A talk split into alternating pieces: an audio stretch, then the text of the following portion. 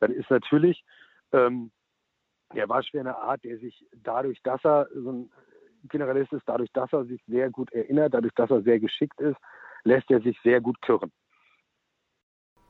Weidmann Zeil und herzlich willkommen zu Jagdcast, dem Podcast für Jäger und andere Naturliebhaber. Heute begrüße ich den Berufsjäger Paul Rösler bei Jagdcast, mit dem ich über die Bejagung von Waschbären sprechen werde. Paul gilt als ausgewiesener Experte für die Fallen- und Baujagd und publiziert sein Fachwissen regelmäßig in den Jagdzeitschriften des Deutschen Landwirtschaftsverlags. Herzlich willkommen bei Jagdcast, Paul. Schönen guten Tag. Paul, als ich in Vorbereitung auf diese Sendung in meinem Netzwerk nach einem Experten für die Waschbärjagd gefragt habe, da wurde fast ausschließlich dein Name genannt. Von daher freue ich mich, dass du dir heute die Zeit für dieses Interview nimmst. Ja, sehr gerne. Ich bin, äh, finde es toll, dass ich gefragt werde. Ich finde es toll, dass ich, dass ich mein Wissen weitergeben habe, darf. Ähm, ja, vielen Dank dafür schon mal. Mhm. Paul, du giltst offensichtlich weithin als Bau- und Fangjagdexperte. Aber da denken viele natürlich zuallererst an Fuchs, Dachs und vielleicht auch an den Marderhund. Erzähl uns doch mal bitte, wie und wann du zur Waschbärjagd gekommen bist. Also es ist, ähm, ich muss da ein klein bisschen weiter ausholen. Ich habe den Jagdschein gemacht damals in Lüdersburg und hatte als Ausbilder Rolf Kröger, äh, ein ganz passionierter Baujäger, Teckelführer, kurzer Züchter. Ähm, und der hat mich auf das Thema Raubwildjagd als niederwildhege Artenschutz gebracht. Und ich bin dann damals nach dem Kurs, nachdem ich meinen Schein in der Tasche hatte, in mein Revier gegangen, habe mir damals von Dr. Petrak das Buch Reviergestaltung gekauft, habe das Revier mal so ein bisschen analysiert und deren die Eignung für ähm, fürs Niederwild mir angeschaut und dabei festgestellt, Mensch, eigentlich hast du ein ganz gutes Revier hier. Habe dann Hasen gezählt, Rebhühner verhört und festgestellt, es ist aber nichts da. Und dann kamen mir die Worte von Rolf Kröger, Raupelt, Raupelt, Raupelt habe dann sehr intensiv mit Fangjagd angefangen. Zu dem Zeitpunkt gab es bei uns in der Region so die ersten vereinzelten Waschbären. Das kam so langsam auf, ähm, dass es mal hier und dort welche gab. Das war so 2005 etwa. Ähm, ich habe dann meine Ausbildung gemacht äh, zum Berufsjäger 2008 bis 2010 in Bayern, hatte da also auch noch keinen Kontakt mit den Waschbären und kam dann äh, nach Brandenburg in ein Hochwildrevier und habe auch in dem Hochwildrevier angefangen, ein bisschen Fangjagd zu treiben und da also die ersten Waschbären gefangen. 2012, 2013 ähm, habe ich dann im Großtrapenschutzprojekt in Finabruch das Prädatorenmanagement übernommen und aufgebaut. Und da gab es also extrem viel Waschbären. Da haben wir dann angefangen, also wirklich intensiv zu fangen, haben so ein Jahr auf etwa 4000 Hektar so zwischen 150 und 200 Waschbären gefangen. Und, ähm, und da hat sich das dann richtig, richtig etabliert. Da habe ich mich dann sehr intensiv damit beschäftigt. Bin 2016 wieder zurück in meine alte Heimat gekommen. Und zu dem Zeitpunkt war dann der Waschbär in dem Revier, in dem ich äh, damals schon gejagt hatte, richtig angekommen und habe auf 200 Hektar Jahresstrecken gehabt im Schnitt von 40 Waschbären. Ähm, ja, und damit ist das einfach für mich hier ein ganz massives Thema geworden. Also wir haben hier viel Schutzgebiete, wir haben hier sehr schönes Biosphärenreservat entlang der Elbe und überall ist der Waschbär hier ein massives Problem. Ähm, gerade, gerade im Bereich des Artenschutzes, gerade auch im Bereich der Amphibien und Ähnlichem. Und ähm, ja, und dadurch bin ich dazu gekommen, mich einfach mit dem Waschbär intensiver zu beschäftigen, zu beschäftigen, wie kann ich den wo am besten fangen und habe eben über jetzt mittlerweile äh, 15 Jahre immer sehr genaue Auswertungen meiner Fangergebnisse gemacht und dadurch dann auch so ein bisschen einen Blick dafür gekriegt, welche Köder, welche Fallen, welche Standorte, äh, wie bewegt sich der Waschbär, wann im Jahr fange ich welche Arten oder welche äh, junge, wann fange ich alte, wann fange ich die Rüden, wie entwickelt sich das nach mehreren Jahren Fangjagd. Und ähm, ja, das ja. war so die, der, der, der Weg, wie ich mich damit intensiv beschäftigt habe. Ja, du hast gerade schon erwähnt, dass du intensiv Buch geführt hast. Wie viele Waschbären hast du denn im Verlauf der 15 Jahre so gefangen? Ähm, das ist ein bisschen schwierig zu sagen, weil bei dem Projekt, bei diesem ähm, Großrattenschutzprojekt war ich nicht der Jagende sozusagen, sondern ich habe eben den Revierinhabern dort bei der Auswahl der Fangplätze geholfen, bei der Betreuung der Fallen und ähnlichem.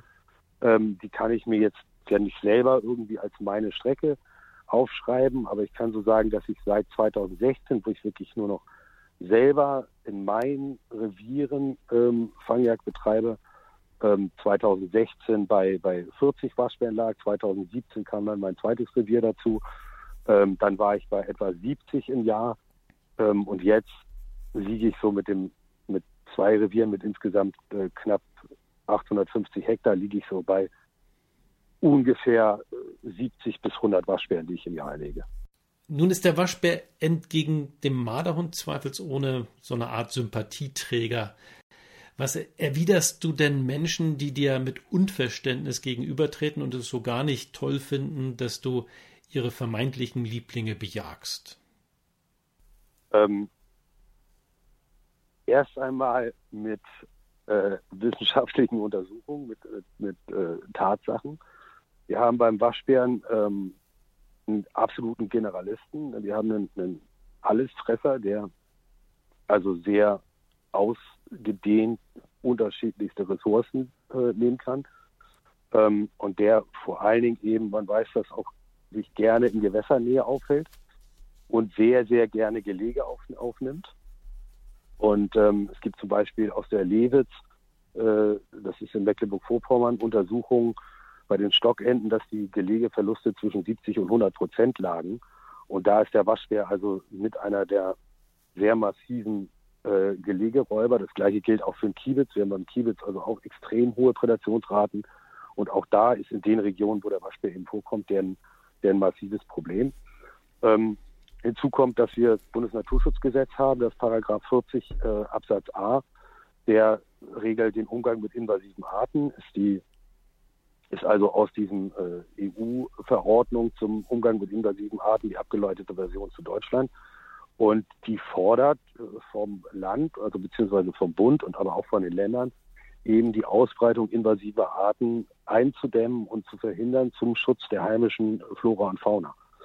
Und das Problem beim Waschbären ist hier in, in Deutschland einfach, dass wir damit ja eine Art haben, die zwar von uns Menschen, aber die eben unnatürlich hier äh, eingeführt wurde und jetzt eben hier sich aufhält und dass die in Anführungsstrichen, ich nenne sie jetzt mal Beutetiere, auf eine Art wie den Waschbären äh, evolutionsmäßig nicht eingestellt sind. Das heißt also, ähm, dass im Nest äh, im Baum brüten hilft beim Waschbär nicht, weil der Waschbär einfach in den Baum kommt. Ne? Die, die Kröten teilweise, die äh, auf der Haut irgendwelche äh, Drüsen haben, die unschmackhafte Stoffe äh, ausstoßen, um Beutegreifer abzuhalten, haben keine Chance, weil der Waschbär sie sozusagen häutet, um sie dann zu fressen. Also es gibt da ganz, ganz viele Sachen, wo der, wo der Waschbär eben äh, zu Schaden geht bei Arten, die sonst auf durch die Evolution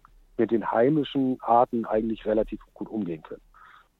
Ähm, zudem haben wir eben in Deutschland überhaupt keine natürlichen Feinde des Waschbären. Also es gibt keine, keine Feinde, die es beim Waschbären gibt. Das Einzige, was hier in, in Deutschland den Waschbär tatsächlich äh, neben der Jagd regulieren kann, ist äh, die Krankheit Staupe, ähm, die auch beim Waschbären häufig auftritt.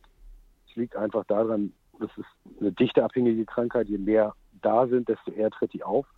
Und Waschbären können eben sehr hohe Dichten erreichen. Ähm, und dadurch haben wir extrem hohe Reproduktionsraten und extrem viele Waschbären in sehr kurzer Zeit.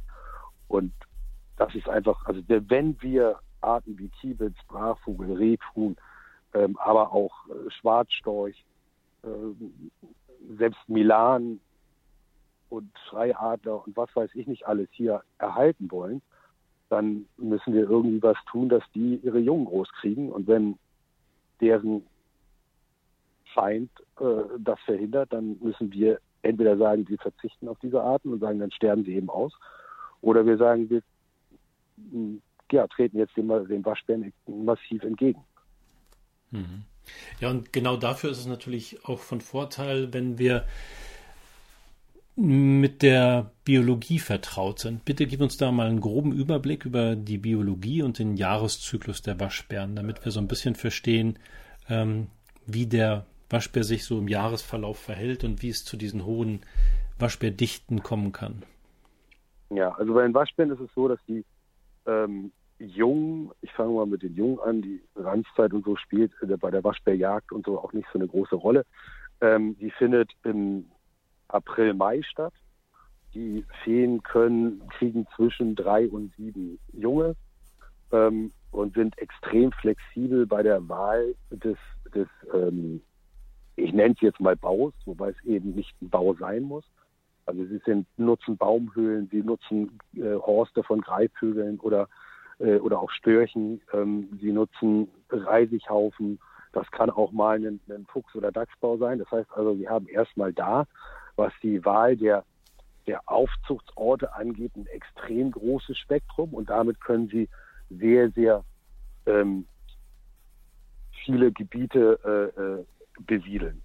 Das nächste ist, dass die Waschbären im Gegensatz beispielsweise zum Fuchs keinen territorialen Anspruch haben. Also das heißt, sie haben kein, stecken kein Revier ab, ähm, in dem dann eben nur sie reproduzieren, sondern die haben dort keine Konkurrenz. Das kann also einfaches Beispiel, wenn ich ein kleines Feldgehölz habe und da ist genug Fraßangebot äh, und da sind zwei hohle Bäume nebeneinander, dann kann es also sein, dass in beiden hohlen Bäumen jeweils zehn ihre Jungen bekommen.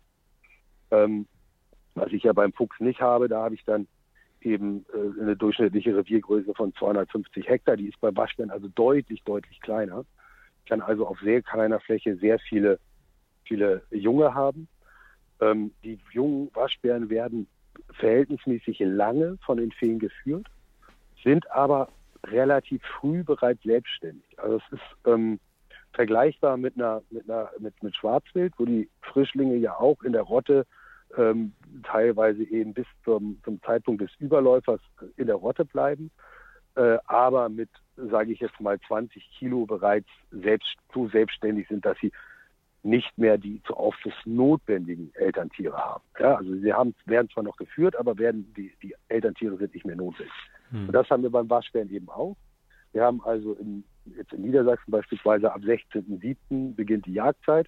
Zu dem Zeitpunkt führen die Feen noch die Jungen. Die Jungen sind aber bereits so weit, dass sie selbstständig äh, leben können.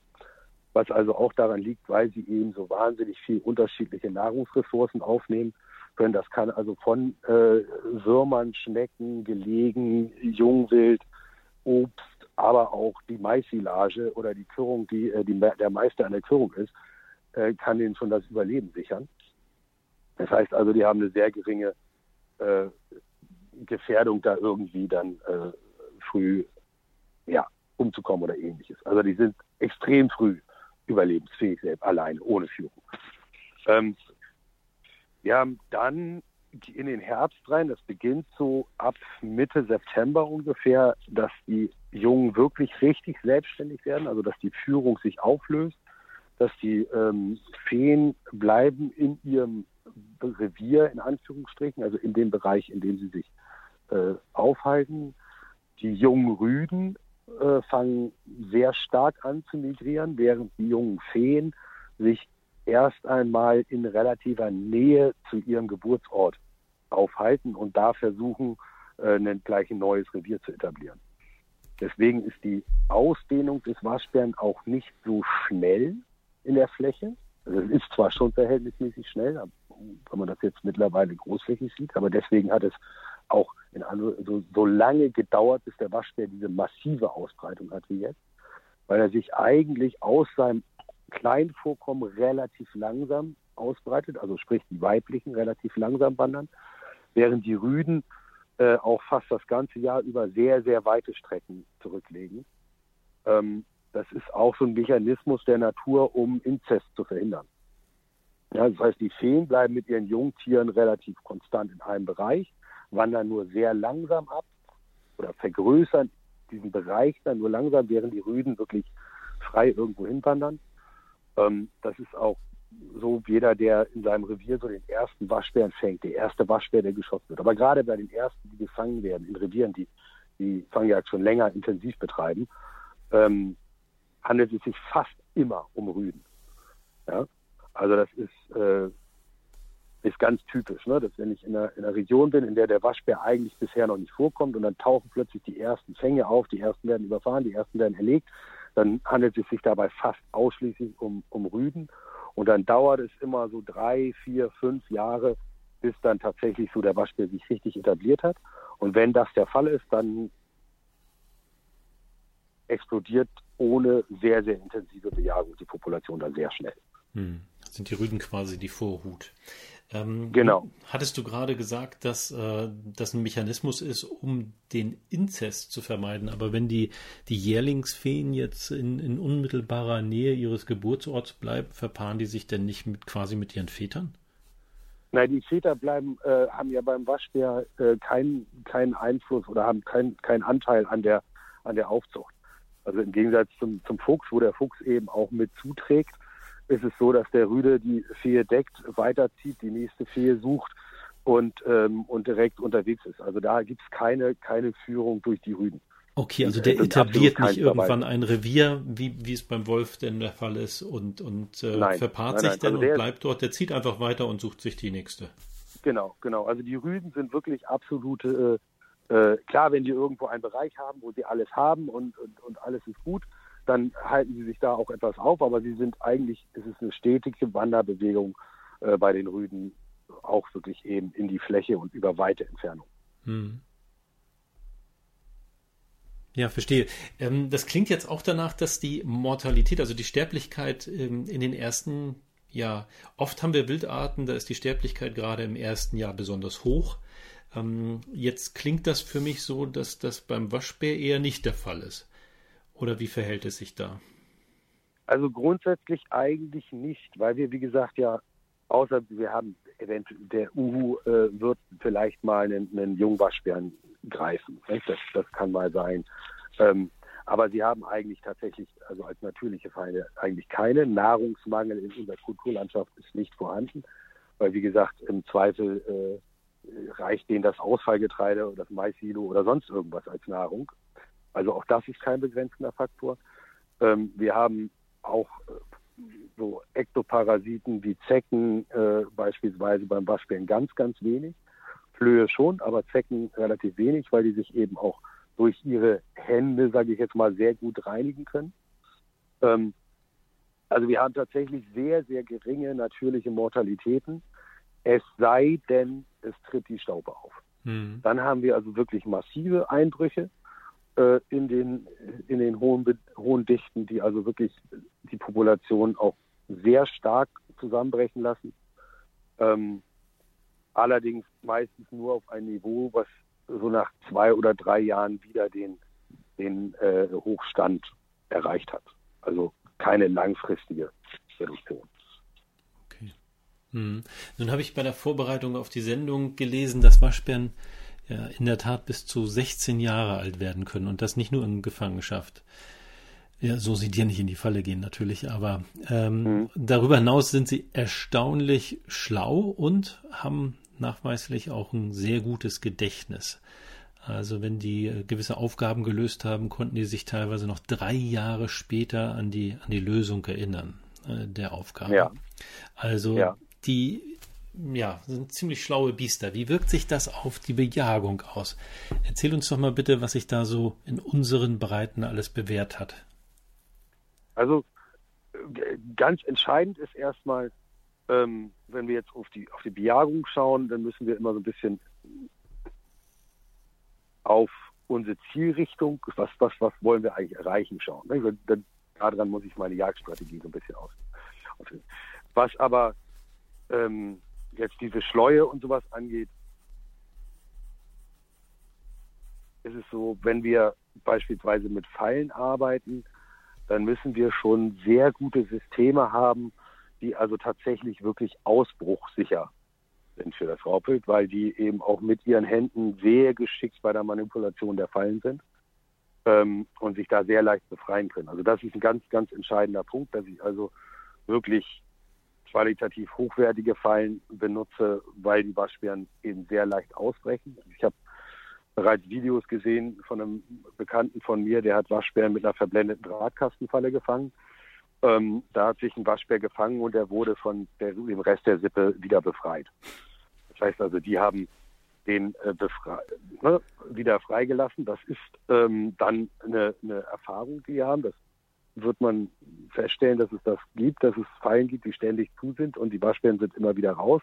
Und man hat aber Kot äh, oder ähnliches in der Falle und fragt sich, wie kann der hier wieder rausgekommen sein? Das kann also dann eben in solchen Fällen durchaus sein, dass die von anderen Waschbären befreit worden sind.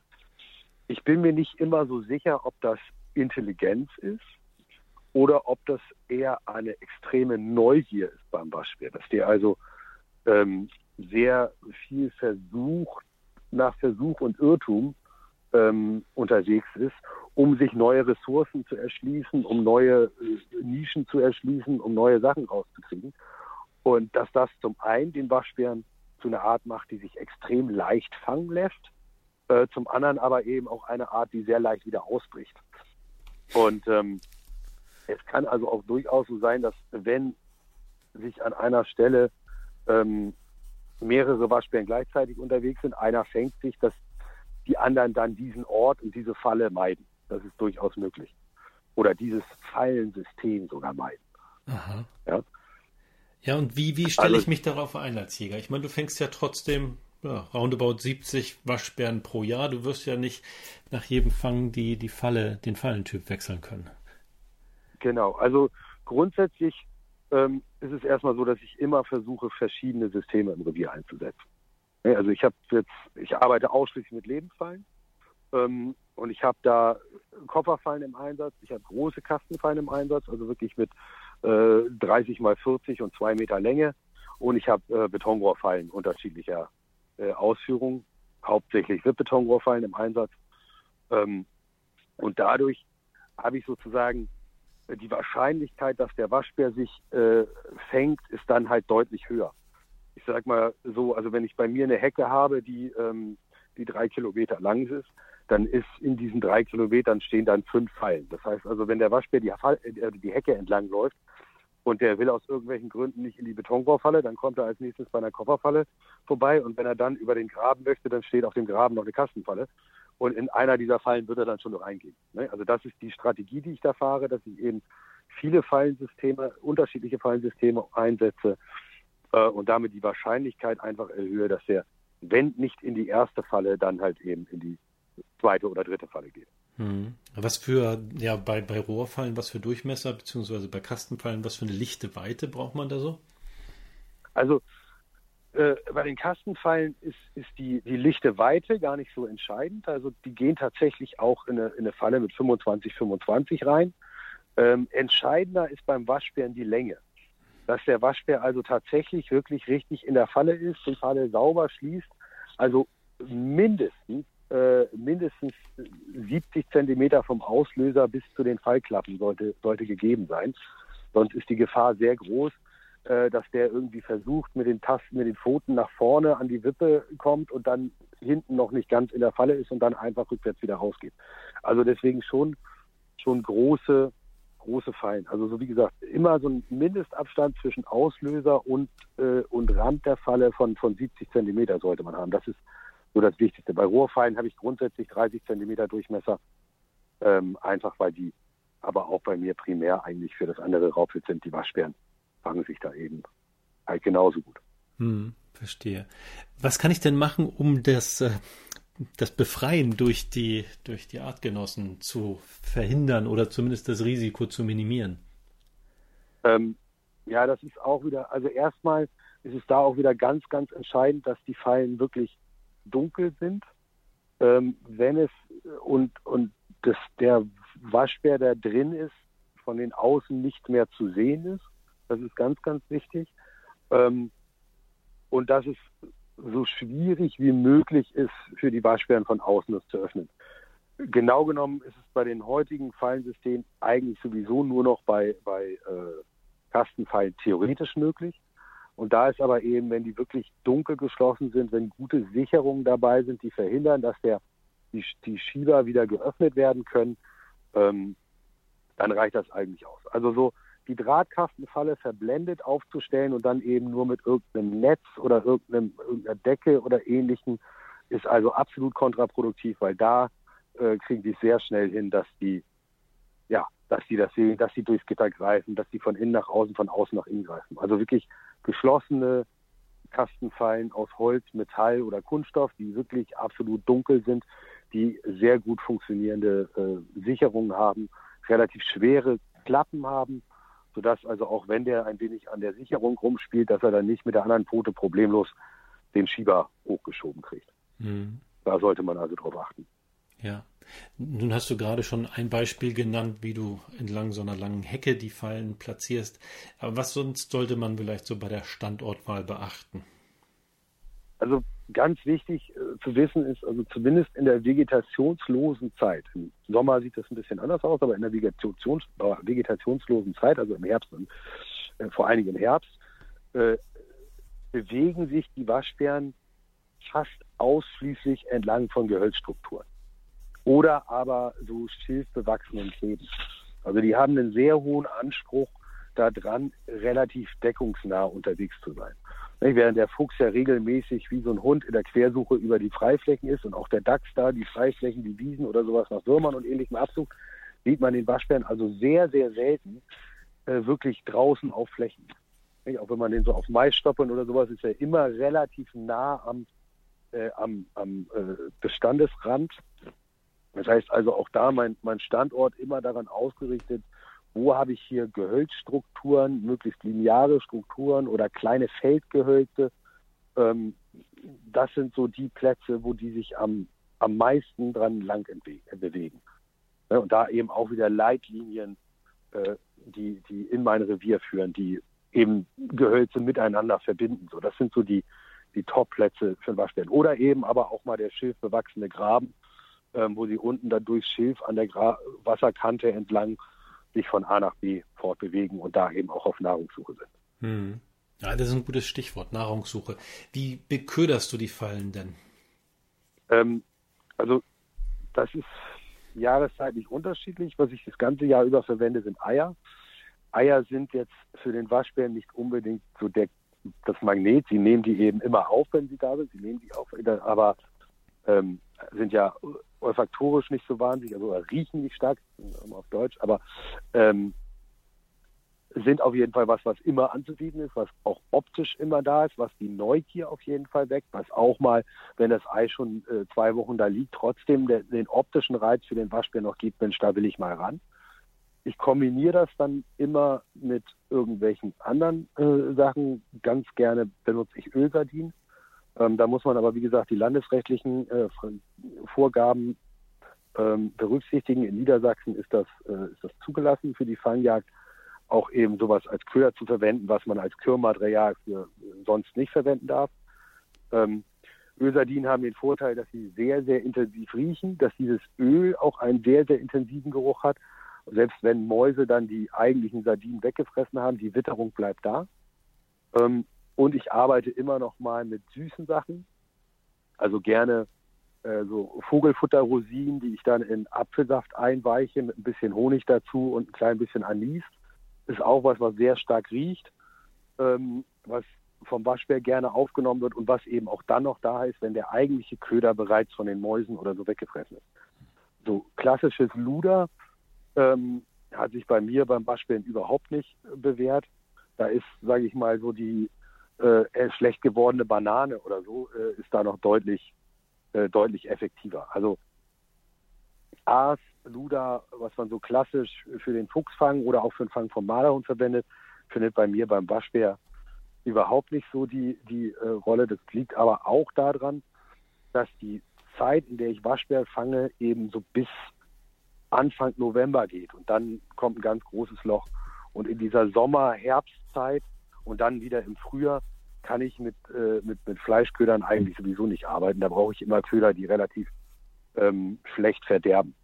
Also die relativ lange halten. Also deswegen Süßes in, in wirklich jeglicher Form. Das kann jegliche Form von Trockenobst sein. Das kann die, äh, das kann mal die Marmelade sein, die nicht mehr gut war. Das sind eben ähm, auch mal ein paar Pflaumen oder Kirschen, die vom Baum gefallen sind, äh, eignen sich hervorragend.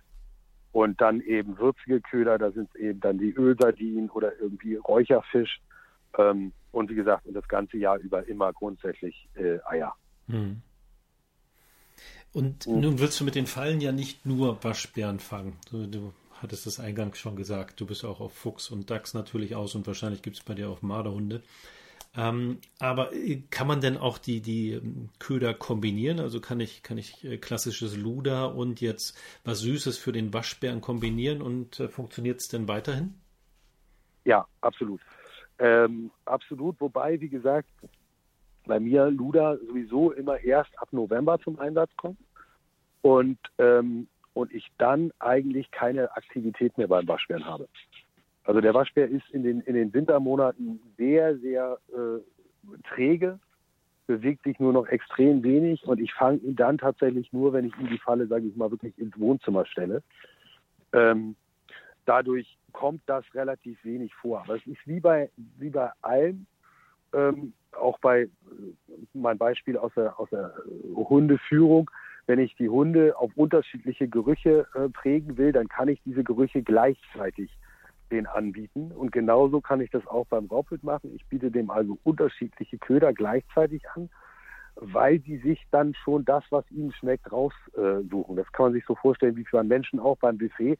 Da sind dann tausend verschiedene Sachen und man sucht sich dann das zusammen, was einem schmeckt. Und genauso handhabe ich das auch in der Falle. Also es ist mhm. jetzt nicht so, dass jetzt das eine das andere ausschließt.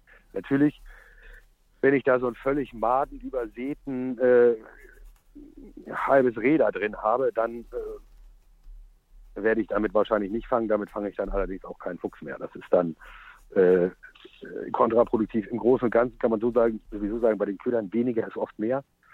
Also ich brauche da keine Mengen drin. Ne, das sollen so kleine Häppchen sein. Das soll eben zu Küren sein. Ich will die da nicht, äh, nicht satt füttern, sondern die sollen eben angelockt werden. Die sollen da Kleinigkeiten finden.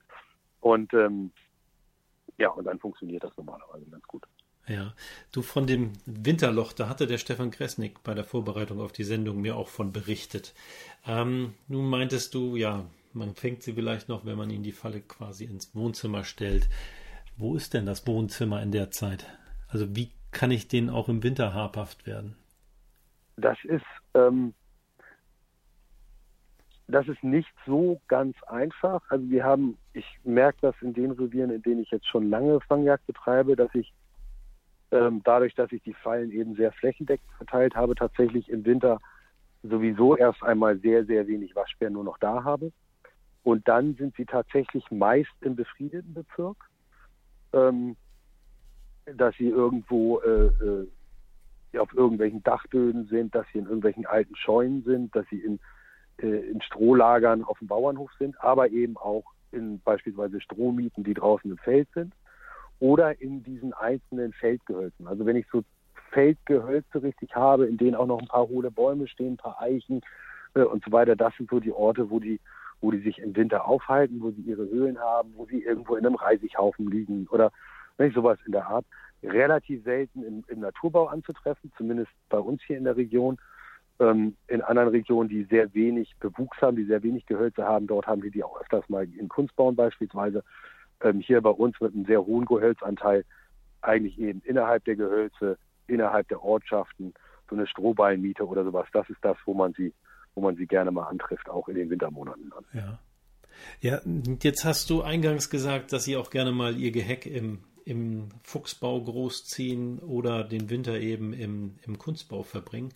Ähm, was passiert denn vom Nutria, wissen wir zum Beispiel, dass der die Hunde echt hart rannehmen kann. Was passiert, wenn der ja unsere Bauhunde auf den Waschbären im ja, Kunst- oder Naturbau treffen? Das ist genauso wie beim Nutria eigentlich auch. Ähm, oder bei allem, bei allen Raubwildarten oder bei allen Arten, mit denen der Bauhund konfrontiert wird. Es ist immer abhängig von dem Hund selbst. Ähm, keine Raubwildart, kein Nutria greift aktiv den Bauhund an. Das ist äh, ein Trugschluss oder das ist so, sind so Mythen, die, die weitergegeben worden sind über Jahre, äh, auch insbesondere was den Dachs angeht. Das sind alles eigentlich Arten, ähm, die einfach in der Verteidigungshaltung gehen und brummen, knurren, fauchen, irgendwelche Geräusche von sich geben, in der Hoffnung, ihren Feind damit auf Distanz zu halten. Wenn der Hund dann aber zu stark aufrückt, zu nah rankommt oder auch fast oder Fassversuche macht, dann ist es beim Waschbär natürlich so, dass der neben dem Beißen ähm, auch eben seine, seine Krallen einbringt und den Hund dann auch richtig halten kann und richtig, richtig festklammert und dann beißt. Ähm, aber im Gegensatz zum Fuchs eben deutlich kleinere Zähne hat, sein Fang deutlich weniger öffnen kann und damit gar nicht so starke Verletzungen beim Hund verursacht. Das ist dann eben nur die Anzahl vieler kleiner Verletzungen, die dann dramatisch werden kann. Und was beim, was beim Waschbären durchaus ein Problem ist, dass sich Bisswunden auch mal beim Vorstehhund oder so sehr, sehr schnell entzünden. Das heißt also, wenn ein Hund mit einem Waschbären tatsächlich Kontakt hatte, egal welcher Rasse, dann sollte man da also wirklich sofort mit einer medikamentösen ähm, äh, äh Behandlung beginnen, also möglichst direkt unmittelbar, ob man dann einen Metacam oder ein äh, ähnliches einsetzt, also ein Entzündungshemmer, äh, ist so das Mindeste. Äh, es ist aber sogar da vorteilhaft, dass man dann gleich mit der Antibiose rangeht, ähm, damit es gar nicht erst zu einer Entzündung kommt. Weil wenn es zu einer Entzündung kommt, dann kann das also wirklich auch sehr massiv sein. Hm. Also das ist eher so die Gefahr. Der Waschbär selber, so dass der wirklich den Hund da richtig massiv angeht oder so, ist eigentlich äh, selten der Fall. Klar, die Fee verteidigt natürlich ihre Jungen, aber ähm, in der Zeit hat Bauhund und äh, Raubwild ja eigentlich relativ wenig Kontakt. Ja, sollte man meinen. Also kann man guten Gewissens sagen, dass der, der schlaue Bauhund, der zuverlässig die Füchse sprengt, äh, der wird auch keine Probleme mit dem, mit dem Waschbär haben. Nein. der Hund, der zuverlässig den Fuchs sprengt, äh, hat wahrscheinlich eher Probleme, weil er eben eine Bereitschaft hat, auch auf Kontakt zu gehen und auch mal Fassversuche zu machen, was den Fuchs eben dazu bewegt, sehr, sehr schnell zu springen. Ähm, der Hund, der am DAX Erfahrung hat, der also weiß, dass ich über Vorliegen, über konstantes Bellen ähm, in Zusammenarbeit mit dem Hundeführer, also dann eben zumeist durch einen Einschlag zum Erfolg komme, ähm, der wird die wenigsten äh, Probleme mit dem Waschbär bekommen. Also der, der eben regelmäßig Füchse sprengt im Kunstbau und gelernt hat, ich muss den Druck erhöhen, der Fuchs geht schon irgendwann, äh, der wird beim Waschbären äh, manchmal ganz schön auf die Nase bekommen. Der Hund, der gelernt hat, vorliegen, laut geben, mit Abstand, mit einem gewissen Sicherheitsabstand, ist ausreichend, weil mir mein Chef hilft. Äh, der ist so für den Waschbären der beste, äh, bestgeeignete. Eine kleine Anekdote, was beim Waschbären sehr oft passiert, gerade auch so in Reisighaufen oder so, dass da eben mehrere gleichzeitig sind. Und dass auch in Kunstbauern mal mehrere sind dass wenn der Hund mit einem Waschbären beschäftigt ist, dass die übrigen Waschbären, die sich da in diesem auf dem Versteck in irgendeiner Weise befinden, ähm, versuchen heimlich zu verschwinden. Das hat man also äh, hat man sehr oft so nach dem Motto, ja, ja, beschäftigt ihr euch damit miteinander, wir machen mal äh, den polnischen und versuchen hier vorsichtig von dannen zu kommen. Das äh, kommt gerade beim, beim Waschbären sehr häufig vor. Okay, ja, interessant. Ähm, Mensch, jetzt habe ich ein bisschen den Faden verloren. Ähm, aber ja, spannendes Thema. Ähm, Paul, also klar, wir bejagen den Waschbären primär natürlich, um eine invasive Art äh, zurückzudrängen oder zumindest ihre Ausbreitung ein wenig zu verlangsamen. Und nach dem, was du bisher gesagt hast, äh, verstehe ich äh, ganz eindeutig, dass der Schlüssel zur Bestandsregulation von Waschbären, der ist einfach die Fallenjagd äh, steht für mich jetzt außer Frage. Aber wenn jetzt alle Fallen mal fängig gestellt sind, dann kann ich ja vielleicht auch noch mal ein bisschen Spaß und Abwechslung bei der Jagd haben. Was gibt es denn da sonst noch so für Jagdarten? Ähm, also sagen wir mal so, wenn ich mein Revier mit Pfeilen schon wirklich intensiv ähm, äh, vollgestellt habe, dann fallen die anderen Jagdarten beinahe weg, ähm, weil sie absolut uneffektiv werden.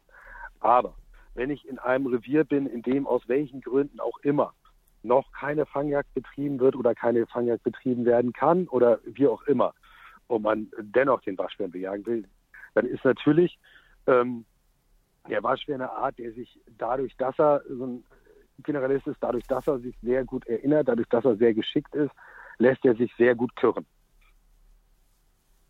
Ich kann also den Waschbären relativ einfach an Orten, also jeder, der Schwarzwild in seinem Revier kürt und Waschbären hat, der weiß das, wie regelmäßig dort die Waschbären auch äh, an der Kürung sind.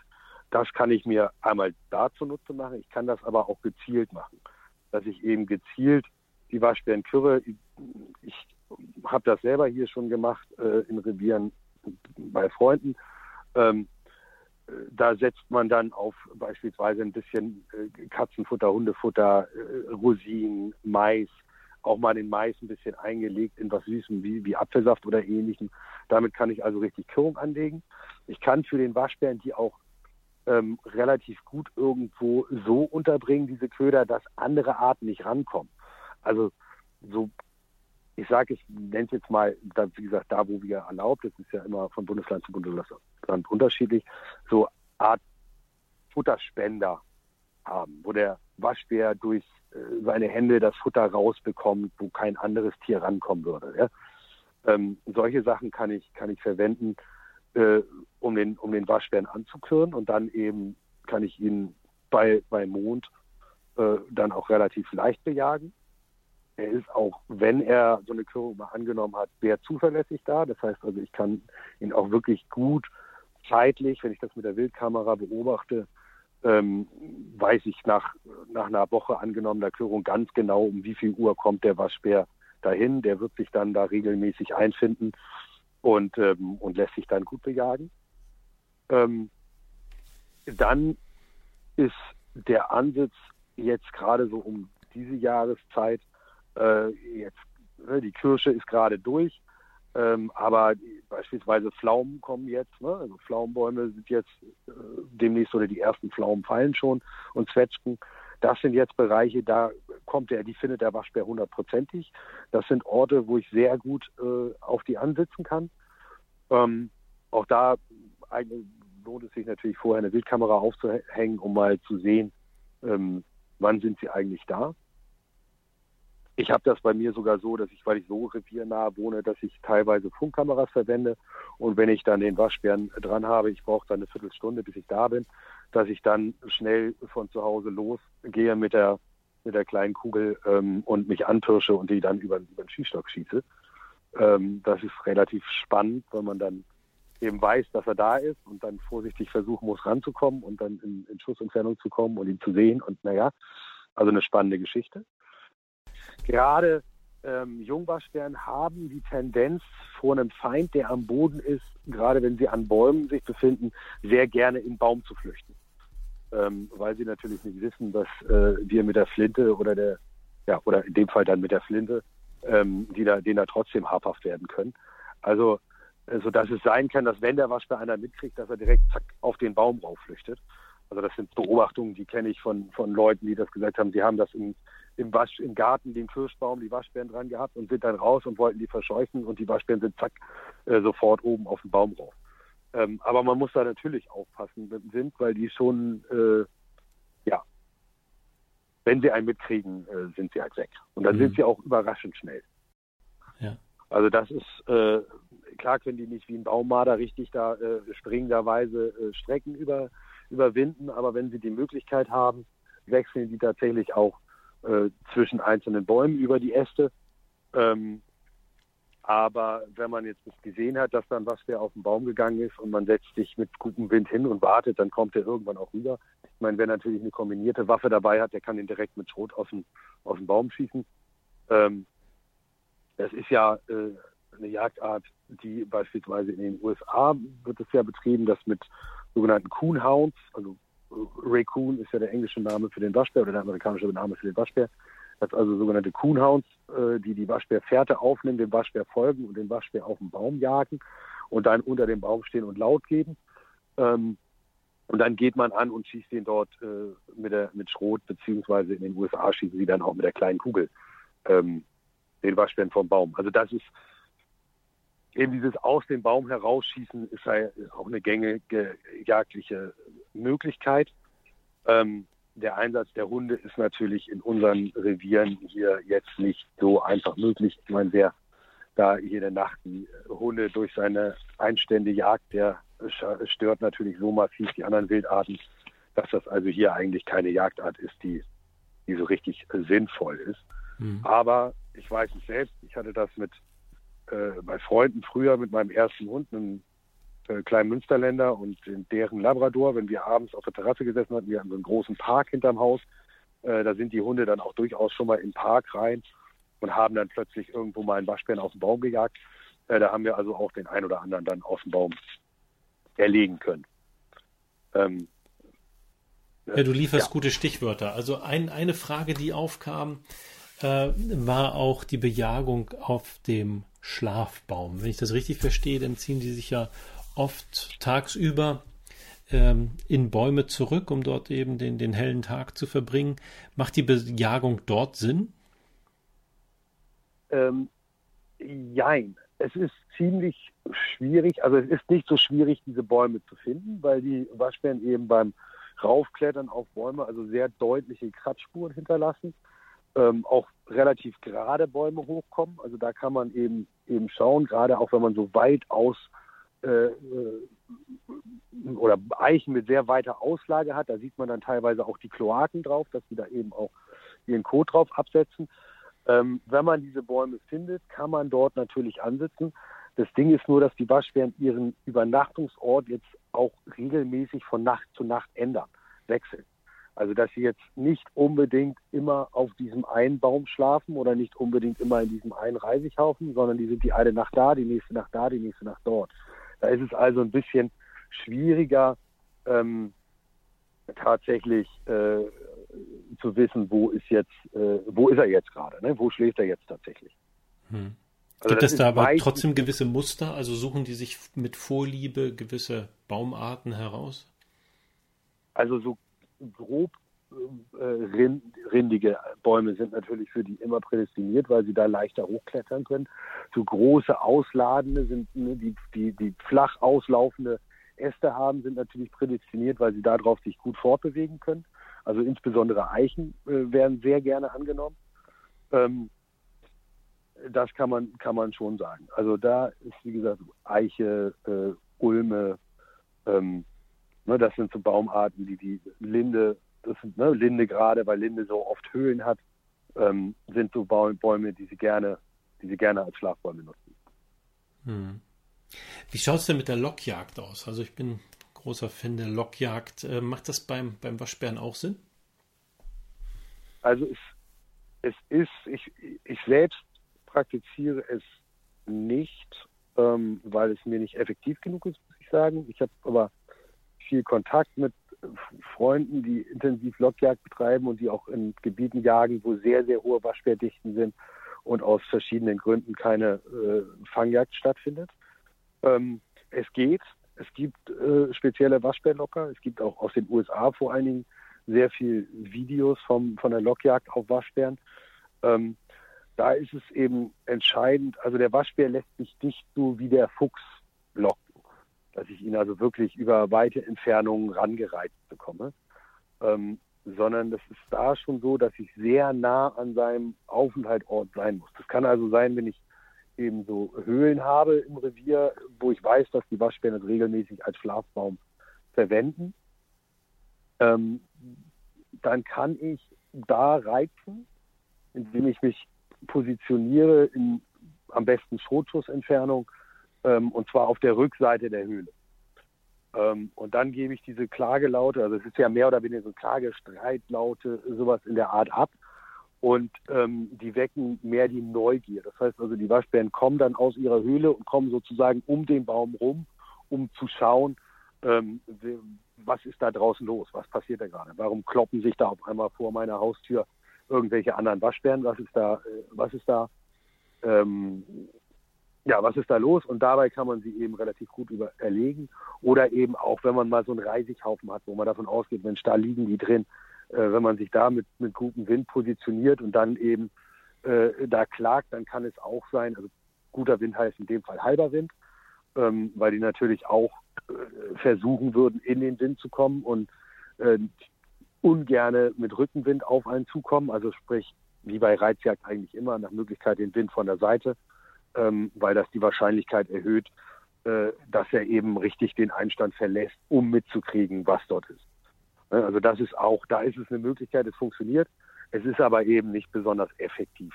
Also man wird da sehr, sehr, sehr viele Stände äh, nutzen müssen, sehr oft reizen müssen, bis man dann irgendwo mal einen Waschbären aus seinem Versteck kriegt, weil man eben auch erstmal das tatsächlich bewohnte Versteck finden muss.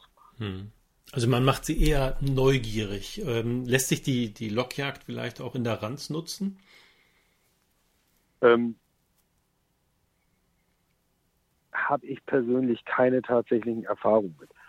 Ähm, wie gesagt, es ist so, dass sie die Waschbärlaute, die Locker sind ja auch immer Laute, das sind ja arttypische Laute, also das sind also äh, Ruflaute oder Streitlaute der Waschbären selber. Ne? Dadurch kann das schon dazu führen, dass dann der Rüde kommt, weil er sagt, Mensch, da hat, äh, streiten sich da, ne, sind da gerade Rüde und Fehe im Gange und ich kann da vielleicht auch noch zum Zuge kommen. Das ist möglich. Ich selbst, wie gesagt, habe nicht die, die großen Erfahrungen damit und glaube auch, dass das ähm, eine Jagdart ist, die man relativ dosiert durchführen sollte, weil man eben viel an die Einstände muss, dort sehr viel Krach macht und damit natürlich auch das übrige Wild im Revier äh, durchaus mal stören kann. Wenn man irgendwo einen Sitz hat, wo man sagt, Mensch, ich habe hier so einen hohen Baum in der Nähe oder ich habe da so einen Reisighaufen oder auch eine Strommiete beispielsweise, ähm, dann kann man das durchaus immer mal probieren, würde ich sagen. Äh, und dann bringt das sicherlich auch das ein oder andere, den einen oder anderen Waschbären mal zur Strecke. Aber das ist ähm, von Effektivität sind wir da sehr weit weg. Hm, okay, verstehe. Du, ja, wir haben ja auch jetzt ausreichend Möglichkeiten, ähm, der Waschbären habhaft zu werden. Nun bin ich ein großer Freund, äh, möglichst viel der von mir erlegten Stücke zu verwerten. Also wohlwissend um die Grenzen, die das Ganze hat, wenn man über 70 Stücke redet. Nichtsdestotrotz würde ich gern wissen, wie du die Stücke so verwertest. Ich meine, die urtypische Waschbärfellmütze der amerikanischen Trapper, die kennt wohl jeder von uns. Ähm, aber in den USA wird Raccoon ja sogar auch in der Küche verwendet. Was machst du denn so mit den Stücken, die du erlegst? Ähm, ja. Also die Küche ist bei mir, hat der, der, es haben schon viele Sachen den Weg in die Küche bei mir gefunden, der Waschbär bisher nicht. Und da habe ich auch das Gefühl, dass das so bleiben wird. Wenn es sei denn, irgendwann werde ich mal irgendwo eingeladen, wo jemand Waschbär zubereitet, dann werde ich es probieren. Ähm, und vielleicht dann meine, mein Gefühl ändern. Aber äh, im Moment äh, bin ich da. Also die Vorstellung, äh, den Waschbär jetzt küchenfertig zu machen, um ihn zu essen, ist äh, ja, da ist mir dann äh, der, der Rehrücken dann doch irgendwie näher, ich mal. Ne? und, äh, und in Anbetracht der Tatsache, und also wie gesagt, und dann esse ich, also bevor ich einen Waschbär esse, esse ich dann doch lieber den Nutria, der schmeckt also wirklich hervorragend, oder die Nutria. Ähm, aber äh, nein, also Verwertung in der Küche kommt, findet bei mir nicht statt. Ähm, Verwertung als Bike, äh, ja, leider jetzt eben auch nicht mehr wirklich. Ich habe also sehr viel Bälge an Fellwechsel abgegeben, mhm. wirklich eine hohe Stückzahl. Ähm, bei mir findet vor allen Dingen bei den, bei den Waschbären im Sommer, auch bei den Jüngeren, ist das für mich für die Hundeausbildung und auch für meine, für meine Hundekurse, für meine Vorbereitungslehrgänge, für Brauchbarkeit und ähnliches, verwende ich sehr, sehr viel Waschbären als Schleppwild, ähm, weil ich einfach der Meinung bin, bevor ich mir ein Kaninchen kaufe oder ein Lebensmittel wie ein Kaninchen oder eine Ente verwendet wird, ähm, um meinen Hund auszubilden, kann ich genauso gut einen, einen Waschbär als Schleppwild verwenden. Ich finde leider, dass es in Deutschland in der Hundeausbildung immer noch viel zu sehr darauf äh, bedacht ist, dass ja dann in der Prüfung das Kaninchen, der Fasan oder die Ente oder der Hase als Schleppbild äh, vorkommen muss und der Waschbär in der gerade in der Hundeausbildung, was den Apport angeht, einen viel höheren Stellenwert haben sollte, ähm, weil er eben viel leichter verfügbar ist und für die Hunde, wenn sie einen Waschbären äh, bringen, dann bringen sie letztendlich dann auch nachher das, das äh, alles andere. Ja. Ähm, und ich bin halt auch der Meinung, und das ist etwas, diese Sichtweise haben, denke ich, viele nicht. Es gibt in der Natur keine Verschwendung. Also das heißt, jedes Lebewesen, jedes, alles, was in der Natur natürlich gewachsen ist und irgendwann vergeht, wird wieder von der Natur genutzt. Und deswegen habe ich auch kein Problem damit, einen erlegten Waschbären ähm, dem, den Greifvögeln äh, oder dem Raubwild oder letztendlich auch, wenn es nur Käfer und Ähnlichen sind, als Nahrungsgrundlage zur Verfügung zu stellen. Sprich, äh, es, es wieder in die Natur zurückzugeben. Ähm, weil das für mich keine, keine, äh, ja, das ist kein, keine Verschwendung, weil es ja die Natur weiterhin davon äh, profitiert. Ja, das ist der also Kreislauf ist, des Lebens, äh, steht außer Frage. Müssen wir gerade bei den Greifen genau. nur aufs Blei unbedingt achten, ne? dass da keins drin ist. Hm. Ähm, Selbstverständlich. Ja. Nichtsdestotrotz, also ich, ich finde es super spannend. Ich habe mir das bisher leider nur im Internet angeguckt. Ich glaube, du musst mich mal zur Waschbärjagd einladen und dann lade ich dich danach zum Essen ein. Ähm, mhm. dann, würde ich, dann würde ich aber empfehlen, woanders zur Waschbärjagd hinzugehen. Wie gesagt, bei mir ist die Ansitzjagd auf den Waschbären etwas schwierig. Ja, gut. also gibt es also andere Reviere, in denen man da deutlich bessere Erfolgschancen hätte. Nee, nee, nee, verstanden. Aber also ich, ähm, es sah sehr lecker aus, was ich da im Internet gesehen mhm. habe. Aber Bilder äh, ja, transportieren eben keinen Geschmack, sondern nur den visuellen Eindruck. Kann ich auch was mit den Sommerbälgen machen? Also lohnt es sich auch die zu, zu gerben vielleicht? Ich denke nein. Ich bin selbst kein Gerber, ich bin kein Kirschner, ich kann das nicht beurteilen. Ähm, aber es macht grundsätzlich schon Sinn, dass man eben die vollen Winterbälge nutzt, weil die einfach äh, eine ganz andere Qualität haben. Ne? Man kann natürlich, wenn es, wenn es darum geht, dass es, dass es in Richtung Accessoires geht, in Richtung Sachen, die einen rein optischen Wert haben. Ne? Also vom Schlüsselanhänger über den, den äh, Bezug der, der Handtasche oder sonst irgendetwas, äh, dann kann ich die natürlich verwenden, weil ich da ja einen anderen Anspruch habe. Da geht es ja dann mehr über die Optik. Ähm, aber am Ende des Tages ist, glaube ich, die, die Menge, die dort verfügbar wäre, steht in keinem Verhältnis zu der tatsächlichen äh, Verwertung, die ich letztendlich habe. Hm. Also von daher denke ich, wie gesagt, wer, wer einmal richtig anfängt mit, mit Raubwildbejagung, oder auch Waschbärbejagung, der wird ganz schnell feststellen, dass er mit den Unmengen an, an Bälgen, die da anfallen, das, das kann man nicht verwerten. Wir haben keinen Markt. Ne? Wir haben zwar einen, einen natürlichen, nachwachsenden Rohstoff, der äh, unglaublich wertvoll wäre und äh, gut verarbeitbar wäre, aber es ist gesellschaftlich einfach nicht gewollt. Ähm, Stattdessen wird Hundepelz aus China importiert. Ne? Schade, ja, dass Fellwechsel genau. gescheitert ist. Ja. Also das ist echt eine Tragödie. Ja, aber da sind auch die Jäger zum großen Teil selber mit Schuld. Zum einen, was die Qualität angeht, dessen, was sie dort abgeliefert haben. Man muss überlegen, dass auch das Stück, was eben von Fellwechsel nicht verwertet werden kann, ähm, für die Kosten produziert und zwar tatsächlich auch relativ hohe Kosten, weil die Entsorgung von ähm, Stücken im Bike äh, oder in, ja, mit Bike deutlich teurer ist als, mhm. als der Kerne.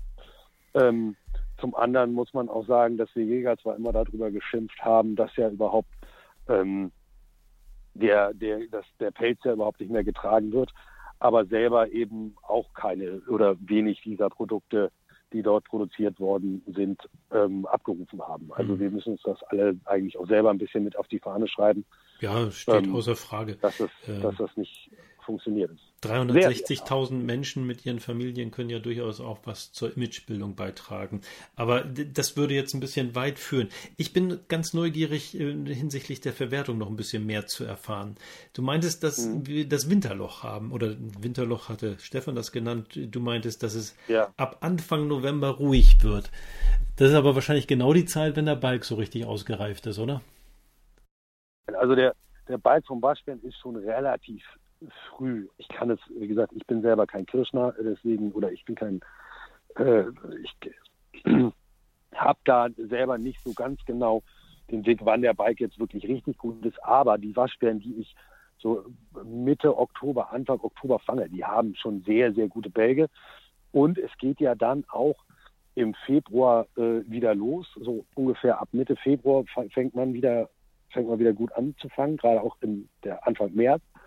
Und dadurch, dass die Waschbären relativ inaktiv sind und relativ gute Fellpflege betreiben, ist der Bike dann eben auch noch äh, relativ gut nutzbar.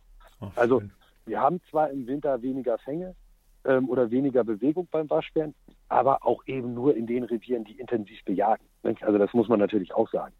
Ähm, ich behaupte mal, dass ein Waschbär, der durch mein Revier zieht, äh, die Wahrscheinlichkeit, dass er sich dort länger als zwei Wochen aufhält, ist sehr, sehr gering. Ja, also die.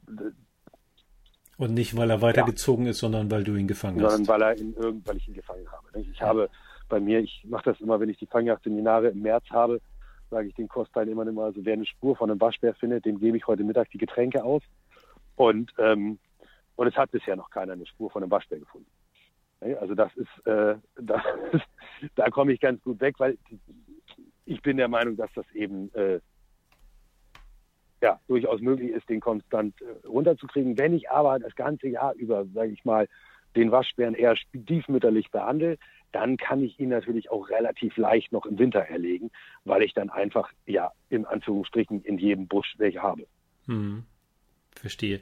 Du, nun hast du gerade von den Seminaren gesprochen und äh, das ist natürlich ein ganz wesentlicher Punkt. Also du bist Berufsjäger und verdienst einen Großteil deines Lebensunterhalts mit äh, Seminaren und Vorträgen.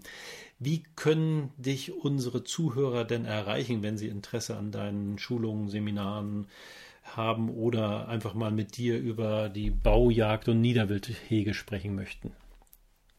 Also ich bin ähm, sowohl über Facebook als, über, als auch über Instagram ähm, unter dem Namen, äh, meinem eigenen Namen zu finden, also Paul Rössler, aber auch äh, jeweils ähm, mit den Facebook-Seiten Niederwild Testrevier beziehungsweise der Instagram-Seite Niederwild Testrevier. Ähm, da findet man mich. Da ist, da sind auch meine, meine weiteren Kontakte wie Telefonnummer, E-Mail-Adresse und so weiter zu finden. Ähm, eine Homepage habe ich momentan nicht, ähm, weil ich da selber zu wenig technisch begabt bin, äh, um die vernünftig zu pflegen. Ähm, deswegen mache ich das also eigentlich alles über die sozialen Netzwerke. Ja. Ähm, außerdem bin ich, bin ich Autor für, den Deutschen Landwirtschaftsverlag. Das heißt also auch über den Deutschen Landwirtschaftsverlag kann man meine Kontaktdaten ähm, erhalten und mit mir Kontakt aufnehmen. Also das sind so die drei wesentlichen äh, Punkte. Also sprich Facebook, Niederwild-Testrevier, Instagram, Niederwild-Testrevier und über den Deutschen Landwirtschaftsverlag. Sehr schön. Du, aber das macht mich neugierig. Was steckt denn hinter dem Niederwild-Testrevier? Ähm, dieses Niederwild-Testrevier ist entstanden 2016 im Zuge eines Artikels zum Thema Fangjagd für die unsere Jagd, für die Zeitung des Deutschen Landwirtschaftsverlags. Ähm, habe ich ein Revier gesucht, in dem ich den Aufbau ähm, eines Niederwildreviers im Bereich Fangjagd ähm, dokumentieren kann. Also sprich, was sind die ersten Schritte, wie gehe ich vor, wie finde ich Standorte, welche Fallen setze ich wo ein und so weiter. Ähm, dafür habe ich ein Revier gefunden, in dem ich eben früher äh, gejagt habe, bevor ich mit meiner Berufsjägerausbildung angefangen habe und bevor ich eben als Berufsjäger angestellt war. Ähm, dort bin ich hingegangen und habe sozusagen einfach als Begehungsscheininhaber ähm, dort das aufgebaut. Und im Zuge dieses Artikels entstand dann die Idee zu sagen, das kannst du eigentlich ähm, weitermachen. Die Dokumentation, die, die Entwicklung dieses Revieres ähm, nimmst du jetzt weiter auf. Das war eben im Großtrappenschutz schon ein Teil meines Jobs, dass ich da eben sehr genau analysiere, äh, welche Fallen fangen was, wann genaue Buchführung habe über, über die Strecken, über die Fänge ähm, und da auch eben dann statistische Auswertung mache. Und das habe ich einfach beschlossen, das mache ich in dem Revier weiter. Und das mache ich nicht nur für mich, sondern das mache ich auch öffentlich. Ähm, und dadurch ist dieses Niederwild-Testrevier entstanden, weil ich eben auch den, den, die, die Idee hatte, unterschiedliche Fangsysteme einzusetzen, unterschiedliche Produkte, unterschiedliche Sachen zu probieren, wie die sich, äh, wie erfolgreich die sind, wie gut die funktionieren, wie ich die, äh, ja, was sich nachher in der Praxis bewährt. Also das ist so der, das, die, die Zielsetzung ähm, und dann eben auch, um zu zeigen, äh, in, gerade in den sozialen Netzwerken, dass wenn man selber in seinem Revier richtig aktiv wird und was unternimmt, dass man dann eben auch tatsächlich Resultate hat und was erreichen kann. Und das zu dokumentieren ist jetzt eben auch das, was ich, was ich über, über jetzt mittlerweile vier Jahre hier sehr intensiv mache. Ähm, in mittlerweile drei verschiedenen Revieren. In dem einen Revier, in dem ich 2016 angefangen habe, bin ich im Herbst 2019 rausgegangen. Habe 2017 ein eigenes Revier mit äh, Bekannten zusammengepachtet und jetzt seit 2020 noch ein neues Niederwildrevier. Und diese drei Reviere, die sind eigentlich so das Niederwild-Testrevier. Ähm, und hinzu kommt jetzt noch, wir haben in diesem Jahr hier äh, in Zusammenarbeit mit der Naturschutzbehörde ein Projekt revierübergreifend gestartet zur Eindämmung invasiver Arten ähm, für den Wiesenvogelschutz. Äh, auch diese Sachen kommen, spielen da dann mit rein und meine Erfahrungen, die ich daraus äh, ziehe und die ich da sammle. Ähm, veröffentliche ich alle eben zum Teil über Artikel im Deutschen Landwirtschaftsverlag, aber eben auch in den sozialen Netzwerken, um ähm, da Leute für zu begeistern, zu informieren und äh, ja, und da so ein bisschen Sensibilität hinzukriegen und, und möglichst eben äh, mehr Leute dazu zu kriegen, ja, und zu sagen, ja, wir machen was. Wir nehmen unsere Aufgabe als Jäger auch ernst und, und äh, ja, aber ich persönlich bin der Meinung, wir Jäger haben zwar äh, Jagd oder die meisten Jagd als Hobby und letztendlich ist es zwar bei mir Beruf, aber ich mache das ja auch aus Passion und nicht nur, äh, um damit Geld zu verdienen. Wenn ich, wenn sich das Geldverdienst wegen machen würde, würde ich was anderes machen. Ähm, aber ich bin immer der Meinung, wir haben auch eine gesellschaftliche Verpflichtung. Und gerade beim Waschbären ist da der Paragraph 40 Absatz A Naturschutz, Bundesnaturschutzgesetz ganz, ganz entscheidend. Ähm, und auch Paragraph 1 Absatz 2 Pflicht zu Hege ähm, des, des Jagdgesetzes, Bundesjagdgesetzes. Das sind, das sind Pflichten, die wir als Jäger da auch mit eingehen und ähm, denen wir auch gerecht werden müssen, meiner Meinung nach. Und das möchte ich einfach auch so ein bisschen vermitteln und auch eben vor allen Dingen vermitteln, dass wenn wir das tun, dass wir dann auch tatsächlich was erreichen können. Sei es, äh, dass die Hasendichten äh, wieder hochgehen, sei es, dass die Rebhuhndichten hochgehen, dass Kiewitze wieder erfolgreicher sind, weil gerade im, im Artenschutzbereich des, der, der Wiesenvögel äh, das Prädationsproblem, das ist mittlerweile auch aus den, in den äh, Naturschutzvereinen oder Naturschutzorganisationen ist das anerkannt. Ähm, Fakt ist aber, wir Jäger sind eigentlich die einzigen, die da legitimiert sind, da aktiv äh, was zu tun, was dagegen zu tun. Ja, ein und ganz toller Anknüpfungspunkt, äh, aufeinander zuzugehen ne? und, und vielleicht ja, einen Neustart richtig, der Beziehung zu versuchen. Richtig, richtig. Und da müssen wir Jäger aber vor allen Dingen auch ehrlich uns selbst gegenüber sein und uns immer wieder hinterfragen, ähm, erreichen wir mit unserer Art zu jagen denn tatsächlich auch diese Ziele?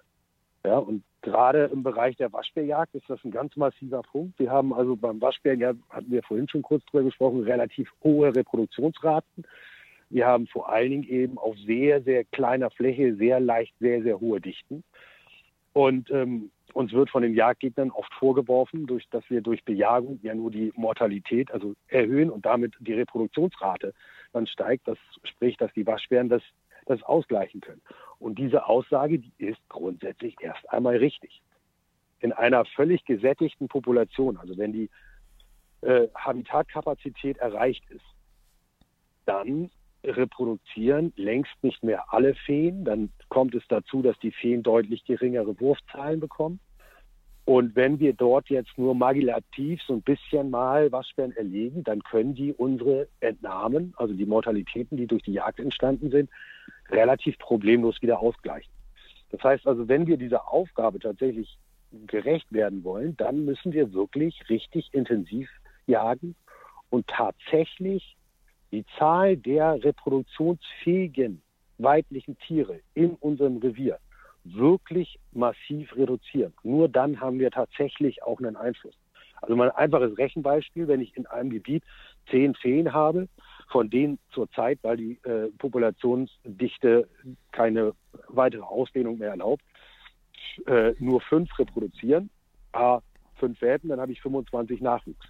Wenn ich jetzt fünf von diesen Feen entnehme, dann habe ich immer noch fünf reproduzierende, die dann aber aufgrund der geringeren äh, Dichte, des geringeren innerartlichen Stells eventuell sogar sechs Welpen bekommen können. Das heißt also, das kann passieren, dass ich mit fünf Feen plötzlich 30 Welpen habe, mit, mit zehn Feen vorher nur 25. Hm. Schaffe ich es aber, von diesen zehn Feen neun Feen zu entnehmen oder acht Feen zu entnehmen, dann sind die verbleibenden zwei Feen nicht in der Lage, diese hohe Reproduktion zu schaffen. Ja, also die sind nicht mehr in der Lage, dann 25 Junge zu kriegen. Zusätzlich muss man aber sagen, dass wenn ich von den zehn sage ich mal, acht oder neun erlegt habe, dass ich dann natürlich auch wieder Zuwanderung habe. Das heißt also, meine Erlegungsrate muss über den Zuwachs und über der Zuwanderung der weiblichen Individuen liegen, damit ich tatsächlich einen Einfluss habe. Und das schaffe ich beim Waschbären ähm, nur mit einer extrem hohen Fallendichte oder eben mit einer hohen Fallendichte plus einiger mobiler Fallen, die ich dann gezielt dort einsetze, wo sich die Waschbären gerade aufhalten. Also meine klassische oder meine einfache äh, Vorstellung, wenn ich 100 Hektar habe, dann, dann bin ich so, dass ich sage, ich möchte also im Schnitt auf 100 Hektar vier bis fünf Fallen stehen haben. Ähm, davon sind äh, mindestens drei Fallen also auch für den Fuchsfang ausgelegt, also in dem Fall dann eben Betonrohrfallen. Und die anderen zwei sind Fallen, die eher für den Marderfang oder für den Waschbärfang ähm, gedacht sind. Und eventuell ist immer mal eine Falle noch so eine mobile Kastenfalle, die ich auch mal einfach verstelle, wenn ich merke, Mensch, hier ist jetzt nichts mehr los, aber da in dem Gehölz oder so weiter, da könnte noch was sein, dann gehe ich mit der Falle mal dahin. Also man muss da schon dann eine relativ hohe Intensität betreiben, damit man diesen, diesen Effekt tatsächlich erzielt. Paul, ähm, ich möchte als Schlusswort etwas aufgreifen, was du eingangs schon gesagt hattest, und das finde ich ganz wichtig, denn jeder von uns kann etwas tun. Es darf nie die Ausrede sein, dass der Nachbar nichts macht. Nein, selbst wenn ich in meinem Revier alleine tätig werde, dann wird das auch einen nachhaltigen Erfolg haben und sich für, für das Niederwild und die Jagd in meinem Revier auszahlen. Paul, vielen herzlichen Dank. Ja, ich danke auch für das Gespräch, wünsche Weidmanns Heil und hoffe, dass dieser Podcast ein bisschen dazu beiträgt, dass der ein oder andere motiviert wird, ähm, was zu tun, dass das ein oder andere Vorurteil, die eine oder andere Behauptung etwas äh, aus der Welt geschaffen wurde. Und ähm, wie gesagt, ich lade jeden herzlich ein, äh, mich besuchen zu kommen, mir Fragen zu stellen, mich äh, auch zu kontaktieren. Ähm, ich bin gerne bereit, meine Erfahrung, mein Wissen weiterzugeben. Mir geht es äh, vor allen Dingen darum, dass äh, andere Jäger auch diesen Schritt gehen, zu sagen, ja, ich mache was und ich möchte denen das mögliche Rüstzeug an die Hand geben, dass sie dann auch Erfolge haben. Ähm, denn nur wer Erfolg hat, wird auch äh, an der Sache dranbleiben. Ja. Und in, ja, in diesem Sinne vielen Dank für das Gespräch und ja, gerne wieder. Auch von mir Weidmanns Heil und ja, da muss ich noch kurz drauf eingehen. Erfolg ist auch oft ansteckend, also von daher ist es das äh, beste Mittel, das Ganze auch in die Fläche zu bringen. Alles Gute, Paul. Bis bald. Ja, das war mal wieder eine etwas längere Jagdcast-Episode. Da ihr aber immer noch zuhört, gehe ich fest davon aus, dass es euch gefallen hat. Also seid doch bitte so nett und hinterlasst eine 5-Sterne-Bewertung auf dem Podcast-Portal, von dem aus ihr Jagdcast herunterladet und so ihr denn Facebook-Nutzer seid, bitte auch dort. Ich hoffe, dass ihr bei der nächsten Episode wieder mit dabei seid. Bis dahin wünsche ich euch alles Gute und wie immer, Reitmanns Heil.